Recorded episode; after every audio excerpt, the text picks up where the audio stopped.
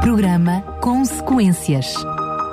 A história da humanidade, suas escolhas e consequências. Com Daniel Galaio e Paulo Lima.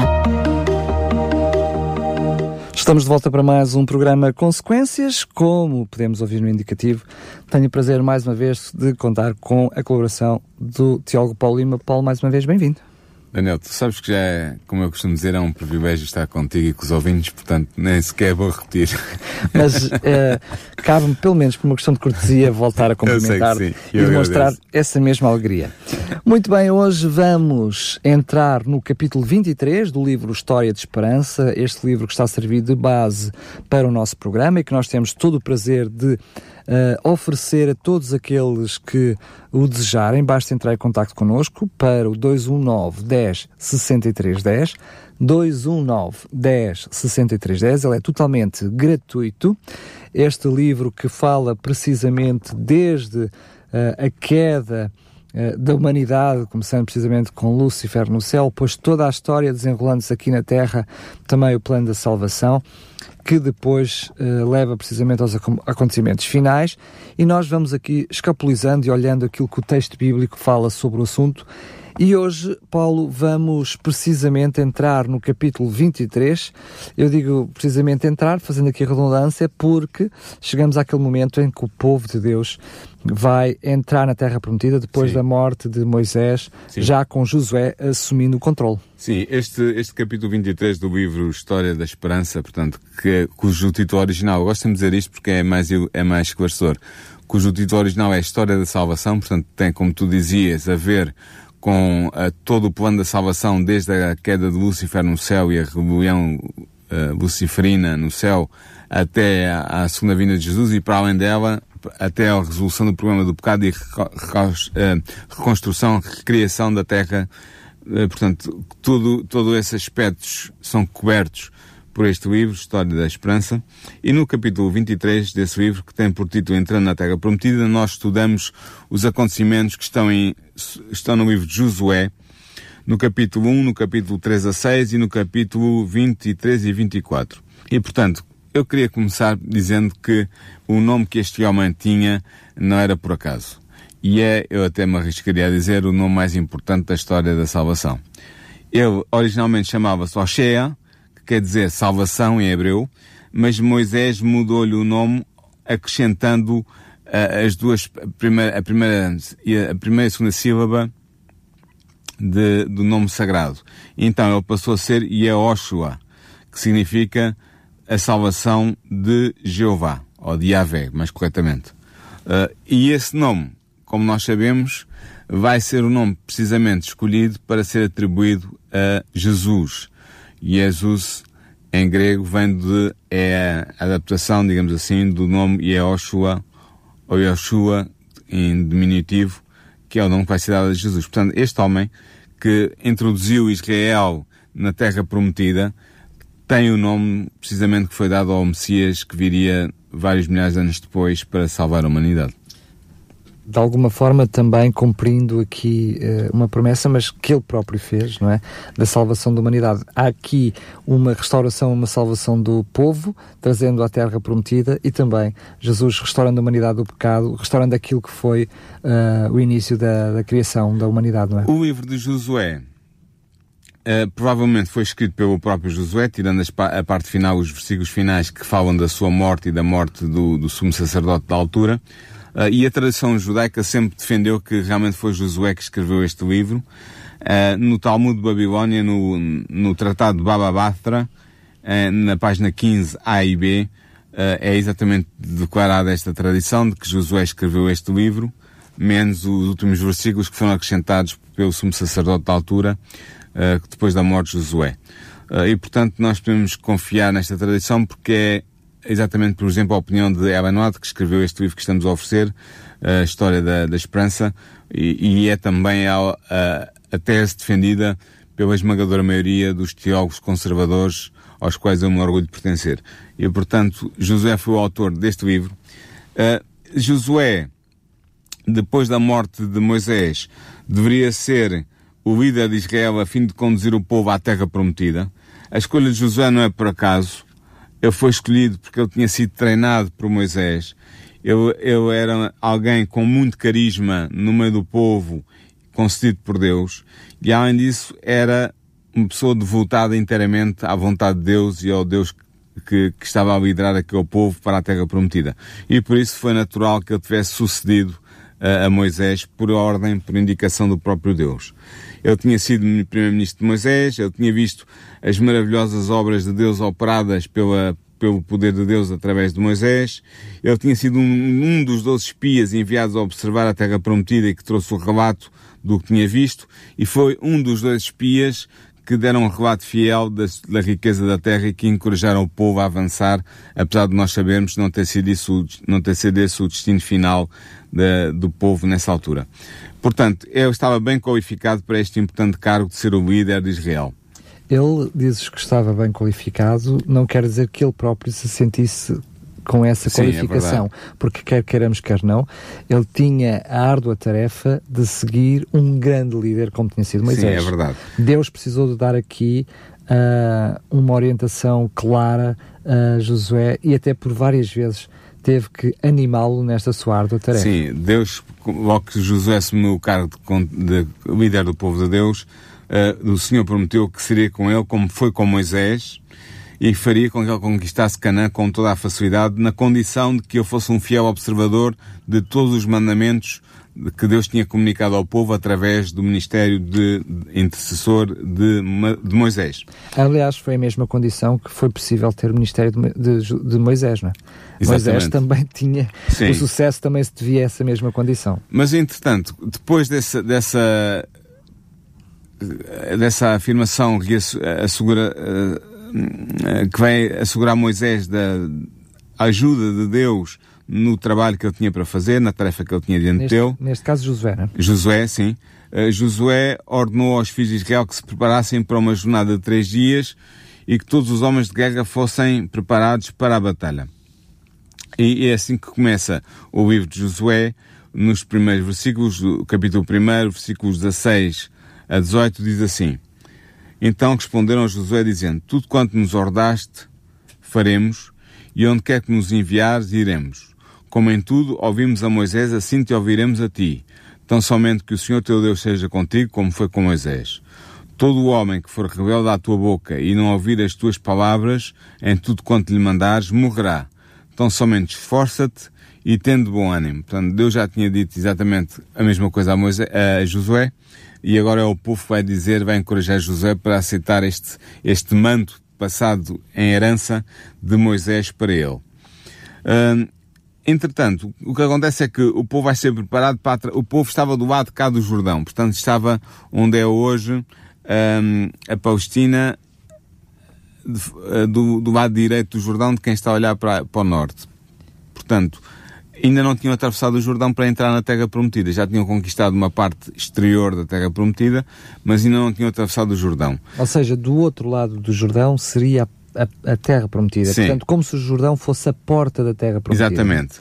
Embo, parte, embora, embora possa-se possa dizer que a, a, parte que eu já tinham conquistado do lado de cá do Jordão também iria fazer parte da Terra Prometida. Tinha sido dada à, à meia tribo de Manassés, à, à tribo de Ruben e a mais uma outra tribo que eu agora não me recordo mas hum, essa parte estava conquistada, faltava conquistar o principal, digamos assim. E é para isso que Josué vai preparar o povo. E por isso é que em Josué capítulo 3, versículos 5 a 7, está escrito o seguinte, diz assim, Disse Josué também ao povo, santificai-vos, porque amanhã fará o Senhor maravilhas no meio de vós. E falou Josué aos sacerdotes, dizendo, levantai, levantai a arca do concerto, e passai adiante deste povo, Levantaram, pois, a arca do concerto e foram andando adiante do povo.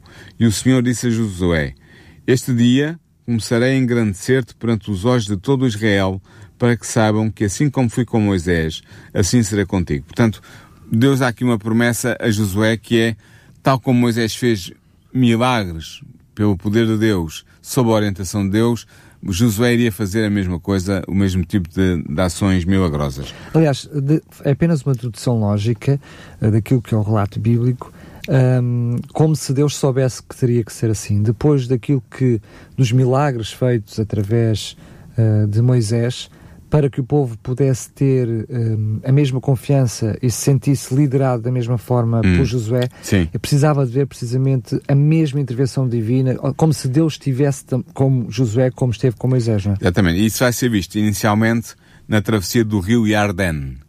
O rio Yarden é o nome em hebraico do rio Jordão, que nós chamamos o Jordão. É, tem, é muito interessante porque este Yarden quer dizer aquele que desce. Portanto, o, o rio descia do, do lago da Galileia até o Mar Morto e é, aquilo é uma descida sempre contínua e por isso ele chamava-se assim. Uh, e estamos quando? Estamos em que data? Estamos na primavera de 1405 a.C. Décimo dia do primeiro mês. E é neste décimo dia do primeiro mês de 1405 a.C., o êxodo já tinha sido há 40 anos atrás, que os sacerdotes começam a liderar o povo, levando a arca que continha a lei de Deus. É interessante ver que normalmente a arca não era levada por sacerdotes, era levada por levitas da família de Coate. Mas, desta vez, pela santidade da arca e pela santidade do que estava para acontecer, a intervenção direta de Deus, foram os sacerdotes que pegaram na arca e que a levaram aos ombros. Nesta altura já os filhos de Arão, não é? E os filhos de Arão, exatamente. Quando os pés dos sacerdotes mergulharam na orla do Jordão, aconteceu uma coisa extraordinária, foi que as águas pararam de correr do lado da nascente e os sacerdotes passaram e ficaram a meio do rio, do leito do rio, com a arca, que era o símbolo tangível da presença de Deus junto do povo. E depois o que aconteceu? Aconteceu que estando os sacerdotes parados no meio do, do, do leito do rio, com as águas paradas, portanto, a parte de, de, de jusante eh, já tinha passado a água, estava, a água estava, o leito estava seco, então o povo começou a atravessar uh, o rio, uh, segundo as ordens de, de Josué. É interessante ver que esta geração de israelitas que vai viver este milagre das águas do Jordão, uh, vai perceber que é o mesmo Deus que tinha feito o milagre do Mar Vermelho que estará com eles na conquista de, de Canaã. Portanto, isso era o que Deus queria que eles percebessem. Muitos deles, ou pelo menos alguns destes israelitas, tinham atravessado o Mar Vermelho quando eram criancinhas, pequenas, e agora, passado 40 anos, estavam a atravessar o, o Jordão da mesma maneira milagrosa que os seus pais e eles, quando eram pequenos, tinham passado uh, o Mar Vermelho. Portanto, Deus vai agir assim, para engrandecer, para fortalecer a imagem de Josué junto ao povo, para o povo perceber que a confiança que tinham tido em Moisés como líder supremo dirigido por Deus era a mesma confiança que podiam ter em Josué também como líder supremo dirigido por Deus. Depois, quando os sacerdotes uh, viram que todo o povo tinha passado o rio, então saíram do leito do rio e pisaram terra seca, e foi aí que o Jordão voltou a inundar as suas margens uh, e, e, e, voltou a correr como, norma, como normalmente corria. Ora, como tu podes imaginar, este milagre vai fortalecer grandemente a fé dos israelitas no Deus Criador, no Deus que os estava a conduzir para entrarem na, na Terra Prometida. Uh, é interessante ver que este arca, a maneira como a arca vai ser usada, tem uma explicação. É que seria agora o, o pilar de nuvem e de fogo que tinha, segui, tinha orientado o caminho do povo ao longo dos 40 anos no deserto, iria terminar a sua função e seria agora a arca o sinal da presença de Deus entre o povo. E por isso é que a arca vai desempenhar aqui, nesta passagem do Jordão, este papel é importante e vamos ver mais à frente também na tomada de Jericó. Deixa-me só dizer-te, porque também é importante, este momento não teve só um momento, não foi só um momento simbólico para, mais uma vez, para o povo judeu, para o povo de Deus, mas também para todas as conquistas que aí uh, adivinhavam, não só Jericó, logo ali ao lado, Sim. mas todas as outras que ainda iriam acontecer, porque certamente que mais uma vez este fenómeno agora era ouvido e falado e refalado por todos aqueles reis e por todos aqueles povos daquela área que iriam ser conquistados, não é? Sim, é verdade que uh, quando todos os reis dos amorreus e os reis dos cananeus ouviram que Deus, que, o Deus que acompanhava os hebreus, tinha detido as águas do Jordão diante dos filhos de Israel para que eles pudessem passar em terra seca, claro que atemorizaram-se. Eu já tinha ouvido falar vagamente que Deus tinha aberto o mar vermelho para passar os hebreus. Mas uh, isso já tinha sido há 40 anos. Mas agora tiveram a realidade milagrosa de Deus às suas portas e no seu tempo. E já tinha acontecido assim, os episódios com os reis de Moab, não é? Exato, também o, o rei de Seon e de Og e de Bazan, exatamente. Eh, e portanto foi, foi realmente um choque para todos os responsáveis e para todo o povo que estava além do Jordão ouvir esta notícia. Hum, é interessante ver que logo depois de terem passado o Jordão, no, quatro dias depois, uh, eles celebraram no 14 dia, no dia 14 do primeiro mês, celebraram a Páscoa nas planícies de Jericó. Uh, era o, o 14 dia do primeiro mês do ano 1405 a.C. A Páscoa foi celebrada. Como sempre fizeram, desde a saída do, do, um, do Egito. Há outro, outra coisa interessante. Eh, os, Mas todos agora os homens pela primeira foram, vez sim, na Terra Prometida. Exatamente. E todos os homens foram circuncidados. Portanto, eles não, não tinha havido circuncisão durante a estadia nos, dos 40 anos no deserto. E, portanto, Deus restaurou uh, o sinal da aliança no seu povo, dando ordens a, a, a Josué que circuncidasse todos os, os homens não circuncidados do seu povo, que eram todos, menos alguns, como José, que tinha sido circuncidado quando era mais novo. Eh, e, portanto, vai ser aqui um momento de reconsagração do povo a Deus, aceitando na carne o sinal da aliança que tinham estabelecido como povo com, com Yahvé, o Deus, o Deus que estava a liderar. Era realmente um sinal de uma nova vida, não é? Até porque agora também se cessava o maná, portanto agora Exatamente. já passavam a cultivar, já passavam Sim. a ter os seus terrenos, tudo era uma nova vida efetivamente para este Bem, durante algum tempo eles ainda não iam cultivar, o que eles iam fazer era viver da terra, ou seja, iam conquistando, iam, iam colhendo, iam, iam se apropriando daquilo que estava feito e que estava cultivado uh, e que estava, estava prestes a, a, a, a ser tomado por eles mas realmente, como tu disseste muito bem, o maná deixou de cair. Isto é muito interessante, dá-nos uma visão sobre como é que Deus funciona com os seres humanos. Um, logo que eles tiveram, o povo teve a oportunidade de viver pelos seus próprios meios, uh, Deus parou de fazer o milagre diário da queda do maná para os alimentar. Isto mostra que Deus uh, só faz aquilo pelos seres humanos que eles não podem fazer por si. Quando tu podes fazer alguma coisa e não fazes porque por indolência ou por in, inconstância ou por in, insegurança, Deus não vai fazer isso por ti. Se tu podes fazer com os teus próprios meios, Deus não vai fazer um milagre para te, para te satisfazer alguma necessidade que tu tenhas quando está à tua mão direita o poder agir para satisfazer essa necessidade. E portanto é essa a explicação porque é que o maná deixou de cair logo que eles entraram na terra prometida e puderam aceder uh, ou que estava cultivado pelos povos cananeus que iriam conquistar. Paulo, eu vou-te pedir, por favor, que tu pudesses agora falar uh, daquilo que é o capitão do exército do Senhor. Uh, o que é que isto significa? Que episódio foi este? Porque estamos a falar aqui de um, alguém de uma grande estatura, com um aspecto militar. O que, que, episódio foi este na vida de Moisés aqui nesta altura? De, de Josué, Josué, nesta altura. Sim, é preciso lembrar-nos Antes de mais, antes de eu poder responder essa pergunta que é pertinente, lembrarmos que o Senhor Yahvé tinha aparecido a Moisés no Sinai na tal, no tal episódio de Ardente, quando estava a preparar a libertação de Israel. É o episódio que está em Êxodo 3, eh, nomeadamente no versículo 2. Eh, Precisamente quando Moisés ainda estava em Midian, portanto, estamos a falar tudo no início. No início, início no início. Portanto, Deus tinha aparecido a Moisés para o preparar para ele ser o libertador do povo de Israel que estava cativo no Egito. E agora, ele vai aparecer a, a Josué para o preparar psicologicamente e, espiritualmente para a conquista de Canaã. É interessante ver o que é, como é que este episódio acontece. Acontece porque Josué sentiu necessidade de comungar com Deus, de estar um pouco em oração e meditação, afastado do burburinho do povo. Então afastou-se um pouco do povo para um, um, um lugar mais deserto, onde ele pudesse meditar e orar. E quando ele estava uh, ali a fazer isso, viu um homem de estatura elevada com roupas militares e com uma espada desembanhada na mão.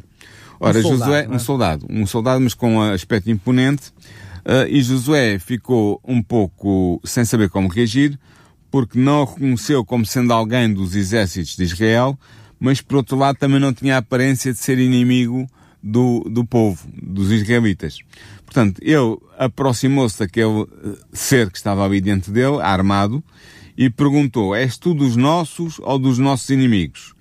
E este ser respondeu-lhe assim: Não, mas vem agora como príncipe do exército do Senhor.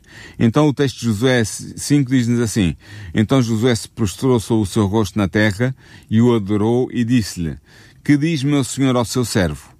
Então disse o príncipe do exército do Senhor Josué, descalça os sapatos dos teus pés, porque o lugar em que estás é santo. E fez Josué assim. Ora bem, esta é, isto é importante, porque isto mostra claramente uh, que este ser, ao aceitar a adoração que Josué lhe prestou, prestou e, ao, e ao dizer claramente que o lugar onde ele estava era santo por causa da presença dele mesmo, deste tal capitão do exército do Senhor, mostra que não era simplesmente não, um anjo. anjo. Não podia ser. Não, não podia ser um anjo. Até porque nós sabemos. não podem aceitar a adoração, não é? Exatamente. Em Apocalipse 19, 10, há um episódio em que o apóstolo João durante a recepção das visões do Apocalipse, se prostra diante dos pés de um anjo para o adorar, e o anjo diz, olha, não faças tal coisa, adora a Deus, porque eu sou conservo teu e dos, teus irmãos os profetas. Portanto, os, os anjos não aceitam adoração. O que significa que se este ser uh, capitão do exército do Senhor aceitou a adoração de Josué e disse claramente que a terra onde ele estava a pisar era santa, por causa da sua presença naquele momento, então isso mostra claramente que este ser é mais do que um anjo. Uh, e Ellen White diz, e está de acordo com boa parte dos teólogos conservadores, que este não era um anjo comum, era aquele que ficou mais tarde conhecido depois de encarnar no ventre de Maria como Jesus Cristo. Portanto, era o Filho de Deus, era o Verbo de Deus, era uh, Miquel, aquele que é como Deus, era ele que estava agora a preparar-se para conduzir os hebreus uh, através da conquista de, da Palestina, tal como os tinha conduzido através do deserto, presente na coluna de nuvem e de fogo uh, que guiava o povo ao longo da, da, sua peregrinação no deserto. Por outro lado, vai usar precisamente uma expressão que Josué certamente conhecia e teria ouvido falar muitas vezes e contar muitas vezes da boca do próprio Moisés. Foi precisamente as primeiras palavras que Deus teve para com Moisés as, na sarça ardente. Tiraste é? andar os seus pés. Exatamente. Claro, é, tens razão, tens, tens um, um, bom ponto aí a, a defender. Uh, foi exatamente o mesmo que aconteceu com Moisés. Uh, o, vemos que a, a manifestação na Sarça Ardente foi provavelmente pelo mesmo ser que apareceu agora, com toda a probabilidade, foi pelo mesmo ser que apareceu agora a, a Josué, e por isso é a mesma ordem para tirar os sapatos ou as sandálias dos seus pés, porque a terra onde ele estava era terra santa. Ora bem, este, este capitão do exército do Senhor, que nós acreditamos ser o Senhor Jesus antes de ser tornado homem no vento de Maria, instruiu Josué quanto ao método que devia ser seguido para se tomar Jericó. Esse método é que os homens de guerra, talvez não todo o exército, mas pelo menos uma parte representativa do exército de Israel, deveria rodear a cidade uma vez por dia durante seis dias e no sétimo dia deveria rodear a cidade sete vezes, sempre em silêncio, só, só se ouvindo as trompas, o chofar, como dizem os israelitas, ou seja, a trompa de chifre de carneiro dos sacerdotes, só isto deveria ser ouvido, o povo deveria estar em silêncio até que lhe fosse dada ordem para gritar uh, pedindo a, a, intervenção de Deus. Então vai ser assim que vai ser tomada um, a Jericó, a cidade de Jericó.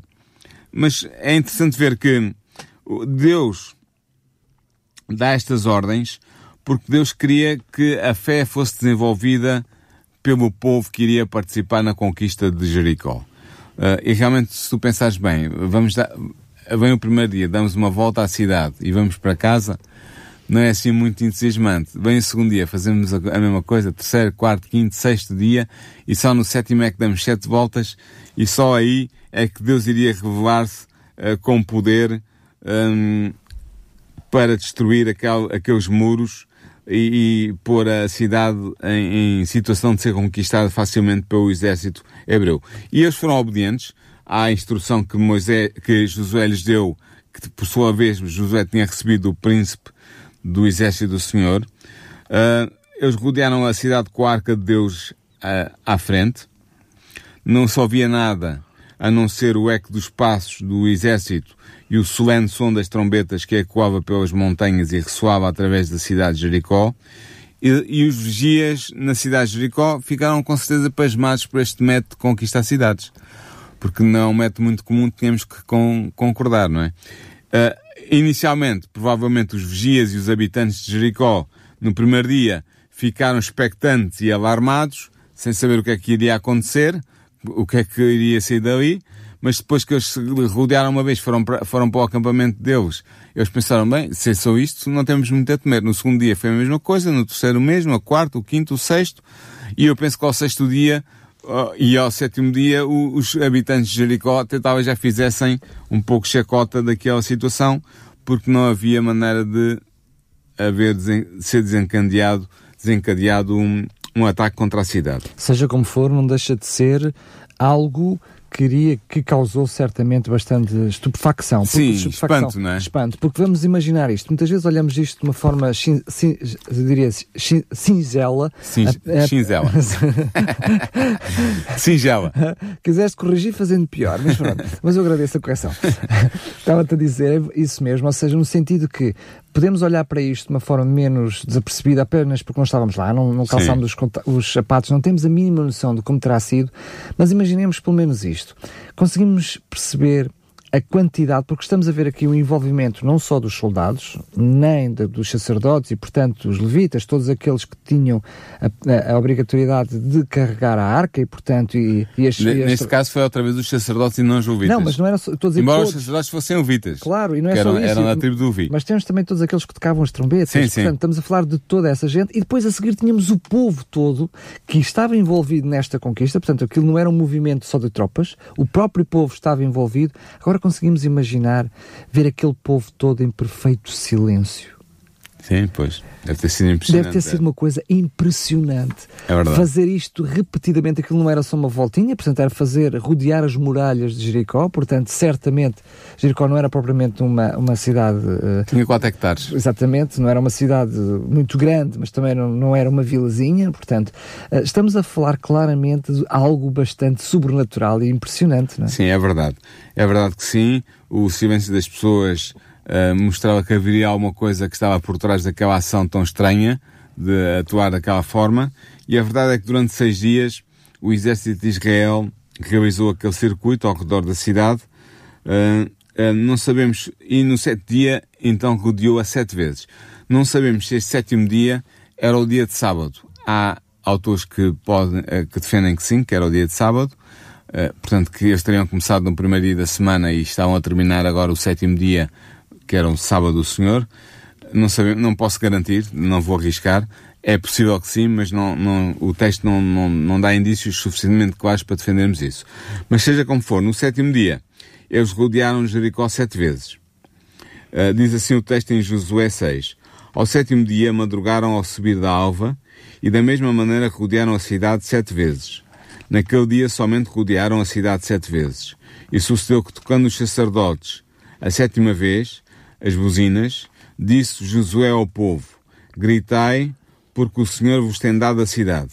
E depois, mais à frente, um, alguns versículos diz, gritou, pois, o povo, tocando os sacerdotes as buzinas, e sucedeu que, ouvindo o povo o sonido da buzina, gritou o povo com grande grito, e o muro caiu abaixo, e o povo subiu à cidade, cada qual à frente de si, e tomaram a cidade. Ou seja, como eles estavam todos à volta da cidade, quando os, os, as muralhas caíram, eles só tiveram que passar por cima da muralha, e em frente, e cada um tomar a, a parte que estava diante dele e conquistar o, o que tinha a fazer e, e, fazer a destruição que tinha feito. A cidade tinha sido consagrada ao Herem. Herem é, é, é uma espécie de voto de dedicação de tudo o que estava vivo e morto, ou seja, vivo ou inanimado na, naquela cidade. Uh, e os, os, os conquistadores não poderiam pegar em nada, nem trazer nada como despojo, sob sob pena de caírem sob o desagrado de Deus. Nós sabemos que há uma pessoa que vai pegar, a desobedecer, a Cã, e isso vai trazer consequências graves para o povo de Deus. Mas é, o, no, quando havia o Herem, um, era, os, os conquistadores eram impedidos de tomar alguma coisa, tudo que era, a não ser tudo que era metal, mas revertia para o tesouro do, do templo, do, neste caso do, do tabernáculo. E portanto eles não, não ficaram com nada, não se apropriaram de nada. Ou seja, sabemos que Deus não, foi, não teve sempre o mesmo princípio em todas as conquistas. Não, mas neste foi caso. Variando, foi, mas neste, neste caso, caso concreto, foi, foi, essa foi, foi, consagrada, exato. Foi, a, foi consagrada, a cidade foi consagrada e tudo o que havia na cidade foi consagrado a Deus. O que é que Deus desejava mostrar? Ele queria mostrar aos israelitas que a conquista de Canaã não deveria ser, ser atribuída a eles, ao seu poder, à sua capacidade militar, etc. Foi o príncipe do exército do Senhor que venceu Jericó, ou seja, foi Jesus que ordenou ao exército celestial que deitasse abaixo os muros de Jericó e que preparasse assim uma entrada para Josué e para o exército de Israel. Uh, Porquê é que isto acontece? Há pessoas que dizem, então, mas isto foi uma chacina, mataram toda a gente, ninguém sobreviveu. Uh, sim, eles estavam todos uh, sob o Herem. Um, e é preciso não esquecer que os cananeus tinham tido um tempo de prova, Deus tinha-lhes dado um tempo de graça de 400 anos. Para 400 anos, para um ser humano é muito, para um povo, ou para povos, porque são, eram vários povos, nem todos aparentados uns com os outros, uh, é ainda assim bastante. 400 anos eles tiveram a oportunidade de emendar os seus caminhos e de se, se mostrarem dignos da misericórdia de Deus. Não o fizeram, continuaram nas suas práticas. Uma das práticas, só para dar um exemplo mais repugnante, era o, o sacrifício de, de recém-nascidos ou de crianças uh, ao, ao Deus Moloch uh, pelo fogo, portanto lançavam as crianças no fogo para serem imoladas. Uh, isso é só um exemplo, haveria outras coisas a dizer, práticas uh, sexuais misturadas com, os, com o culto eram normais para eles. E portanto eles eram povos que, que em termos morais tinham muito a desejar, para não dizer mesmo que estavam a um nível muito, muito baixo.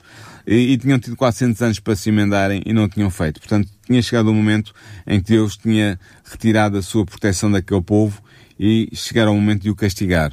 E quem vai castigar este povo de Canaã, os povos de Canaã, vai ser o exército de Israel. Eu percebo a tua intenção, para além dela ser uma, uma, uma verdade, uma lapalice, portanto é mesmo assim. Uh, também percebo a tua preocupação, muitas vezes, tentar aqui apaziguar a ira de Deus, chamemos-lhe assim, enfim, aquilo que foi um castigo que para nós, seres humanos, é tão severo que temos muitas vezes a tentação de tentar justificá-lo, mas a verdade é que nós mente humana, estamos muito longe de conseguir perceber os desígnios de Deus, não é? E tudo aquilo que Deus sabia para tomar este ato. Mas, por outro lado, ao conhecermos o caráter e o amor de Deus, sabemos que se o fez, ele tinha as suas razões. Tinha boas razões para isso. É interessante ver que, mesmo no caso de Jericó, uh, Ellen White diz no, no, no, seu livro que estamos a oferecer, a história da, da esperança, no capítulo que estamos agora a analisar, o capítulo uh, 22. 22. 23? Sim, sim, sim. 23. 23, 23. Um, que Jericó tinha desafiado o exército de Israel e tinha desafiado o Deus do céu que conduzia aquele exército. Quando eles viram o exército a, a dar voltas à cidade uma vez por dia, inicialmente ficaram alarmados, mas depois começaram a olhar para as suas fortes defesas e, Jericó tinha uma muralha forte. Uh, sentiram-se seguros de que podiam resistir a qualquer ataque e, portanto, começaram uh, a apocar e e a desmerecer no que estava a acontecer, pensando que nada iria acontecer de grave. E Deus mostrou que não era assim, que os muros, por mais firmes que pudessem parecer, tremeram e caíram, e caíram com, tron, com o estrondo do trovão, uh, e eles ficaram à mercê dos seus inimigos, do povo de Israel, e foram destruídos por causa disso. Depois, este capítulo, entrando na Terra Prometida, dá um salto, porque, como é evidente, não se poderia abordar aqui os 20 24 capítulos que tem o livro de, de Josué e dá um salto para o capítulo, precisamente para o capítulo 24, onde uh, aparece Josué como um líder sábio e consagrado que vai desafiar o povo. Uh, é interessante ver que o caráter de Josué não tem mancha alguma, uh, como por exemplo Daniel também não tem, ou seja, nunca é contado algo sobre Josué que desmereça a sua fé, a sua espiritualidade, a sua consagração a Deus. Não é que fossem é, seres perfeitos. Ele não era perfeito, não, mas não, não, nos conhecemos. Nós não temos nenhum, conhecimento de nenhuma falha... nenhuma falha da parte dele. Era um líder sábio, era um líder forte, tinha dedicado toda a sua vida ao serviço de Deus, primeiro como auxiliar de Moisés e depois por si mesmo como líder do povo. Uh, e, e, e, por isso ele, ele diz assim, em Josué 24:15, dirigindo-se ao povo, depois de os ter convocado os líderes, claro, para uma reunião uh, junto dele, para se despedir do povo, ele diz assim, portanto, se vos parece mal aos vossos olhos servir ao Senhor, escolhei hoje a quem servais. Se os deuses a quem serviram os vossos pais que estavam da além do rio, ou os deuses dos amorreus em cuja terra habitais. Porém, eu e a minha casa serviremos ao Senhor. Portanto, o que eu estava a dizer, de uma maneira muito inteligente, é dizer, olha, se vocês acham que não conseguem servir o Deus do céu, que vos trouxe até aqui e vos instalou na terra de, de, de Canaã, então escolham se querem servir os deuses que serviram os vossos pais, que estavam além do rio. Aqui o rio é, é, um, é uma designação uh, típica de, do rio Eufrates, portanto estava a ver com, os, com, com Aram, com os, uh, o facto do, de, Abraão ter deixado o seu pai e, o seu, e, o seu, os seus irmãos uh, na terra de Aran e, e aí eles terem pervertido e terem começado a adorar outros deuses, deixando o Deus verdadeiro. Portanto, essa era uma opção. Ou outra opção, para o povo seguir os deuses dos amorreus e dos cananeus em cuja terra eles tinham passado a habitar. Porém, diz Josué, eu e a minha casa serviremos ao Senhor, serviremos Yahvé. Uh, e depois o povo, eh, em resposta a esta, esta maneira tão peculiar e tão inteligente de pôr a questão e de, e de, os, de os espicaçar, em Josué 24, 16 e 17, o povo vai responder. Então diz assim, Nunca nos aconteça que deixemos ao Senhor para servirmos a outros deuses, porque o Senhor é o nosso Deus. Ele é o que nos fez subir, a nós e a nossos pais, da terra do Egito, da casa da servidão, e o que tem feito estes grandes sinais aos nossos olhos, e nos guardou por todo o caminho que andamos, e entre todos os povos pelo meio do qual passamos. Portanto, o povo renovou, através de Josué, o seu concerto com Deus, e por isso disseram claramente: serviremos ao Senhor nosso Deus e obedeceremos à sua voz. Uh, ora, Josué escreveu estas palavras desta renovar da aliança no livro uh, e, e continua a servir o povo, mas por pouco tempo. Nós sabemos que poucos anos depois desta reunião, quando Josué, o que aconteceu quando Josué já estava no fim da vida, uh, poucos anos depois, Josué faleceu com 110 anos e, e deixou o povo entregue aos, aos, aos seus sucessores, aos anciãos. Aos anciãos. ser conhecido como o período dos juízes, não é? Exatamente. Bem, que entramos de haver no, um líder e passou exatamente, a entramos, a, entramos no período dos juízes, em que Deus vai suscitar líderes para salvarem o povo dos problemas que se vão meter, mas uh, o, livro de Josué termina de uma maneira muito interessante. Diz que enquanto José foi vivo, Josué foi vivo, uh, e os anciãos que, que acompanharam Josué também foram vivos, o povo não se desviou do caminho de Deus. Portanto, os líderes tinham noção perfeita de quem era Deus, de que é que Deus tinha feito por eles, que estavam naquela terra que mana leite e mel por intervenção direta de Deus e, portanto, não se afastaram da adoração de Deus, nem se desviaram para a adoração de outros deuses quando essa geração, essa geração de líderes instituídos por, por Josué faleceu, se perdeu, então entramos no problema uh, recorrente de Israel, que era a apostasia. Uh, e vai ser essa a marca do livro de Juízes, uh, que nós não vamos abordar aqui nesta série de programas, mas dizer apenas que os juízes que Deus foi suscitando foi, foram libertando o povo aqui e ali, embora uh, o povo, muitas vezes, depois do liberto, da opressão dos seus opressores, uh, voltasse a cair no mesmo erro e abandonasse o Deus Yahvé para adorar os deuses da terra que eles tinham conquistado e dos povos que eles tinham derrotado. O que parece um paradoxo. Porque é que eu vou adorar um Deus de um povo que eu derrotei quando fui conduzido pelo Deus que me trouxe até aqui? Mas é realmente um, é, eu às vezes penso que é, é muito estranho, é mesmo até um mistério porque é que o povo de Israel sucumbiu tanto um, à adoração dos, dos Baalins, portanto, dos, do deus Baal e da Asherá, da deusa da fertilidade cananeia.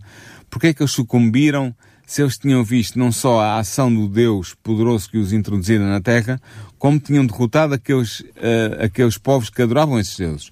Um, a resposta talvez seja, e eu apresento isto como uma hipótese, o facto de que eles entendiam que Yahvé não era um deus da fertilidade e eles, como agricultores, a partir do momento que se instalaram na terra, precisavam do auxílio de um deus da fertilidade e Baal aparecia nessa circunstância. Era, portanto... Mas é uma, mas é uma, uma fraca desculpa. É, é, é, tentar perceber o que é talvez incompreensível. Não procurando entrar em desculpas, porque estamos já numa, não numa questão doutrinal, ou pelo menos histórica, como tens trazido este programa, mas é quase uma, uma questão de opinião, Sim. portanto estamos já numa uma parte mais crítica da nossa parte. Esta é uma parte do programa de autor, não é do texto bíblico, mas é do autor, passando a brincadeira. Mas uh, olhando para a história percebemos que há uma relação, eu diria, diretamente proporcional ao relacionamento dos seus líderes com Deus. Hum. Ou seja, quando tivemos líderes tementes a Deus, o povo voltava-se para Deus. Quando tivemos líderes que uh, viravam as costas a Deus, Sim, o povo é também é virava as costas a Deus. O que deve eh, mostrar-nos, uh, literalmente, a importância das lideranças das diferentes igrejas Sim, uh, e da nossa importância quando, enfim, nos dirigimos a um microfone para falar sobre estes assuntos. Por isso é que, se eu estou a falar para um líder da Igreja de Deus, seja de que igreja for, Uh, Lembre-lhe, irmão, que nós temos uma grande responsabilidade, a responsabilidade de liderar o povo de Deus, de liderar o povo, de levá-lo à comunhão com Deus, uh, e essa responsabilidade é grande e vai-nos ser de pedir de contas dessa responsabilidade com toda a certeza. Muito bem, chegamos ao final de mais um programa. Vou-te perguntar, Paulo, o que é que uh, vamos falar no, no, na, próxima semana? Na próxima semana vamos estudar a, o capítulo 24 do livro História da Esperança e é um capítulo bem interessante sobre a Arca de Deus e o futuro de Israel. É um capítulo que se baseia no primeiro livro de Samuel e também no segundo livro de Samuel e ainda no livro de Reis, num, num capítulo 8 do livro de, primeiro livro de Reis. Portanto, vamos ver sobre a Arca de Deus e o futuro de Israel, vamos ver como a Arca era importante e por que razão ela era tão importante uh, e, e vamos estudar isso a fundo. Muito bem. Relembro que se quiser receber gratuitamente este livro, História da Esperança, uh, pode entrar em contato connosco para o 219 10 63 10, 219 10 63 10. Temos todo o prazer, é totalmente gratuito de lhe oferecer uh, este, este livro. Temos vários exemplares, vários livros para, para oferecer que Uh, gentilmente também nos foram cedidos para que pudéssemos uh, oferecer a todos aqueles que uh, nos solicitarem. Se quiserem fazer por mensagem escrita, podem usar o, o, o, telemóvel da rádio. Digo este número não para chamadas, mas por SMS, por mensagem escrita. É o 933 21, 912 912. Vou repetir: 933, pois é duas vezes a nossa frequência. 912 912. Dizer também que se não teve a oportunidade de ouvir este programa uh, na íntegra, ele vai passar em reposição noutros dias da semana, mas também estará disponível uh, em podcast para ouvir e fazer o download. Agora sim, Paulo, mais uma vez, muito obrigado. Até ao próximo programa. Até, a, até a semana. Programa Consequências. A história da humanidade, suas escolhas e consequências. Com Daniel Galaio e Paulo Lima.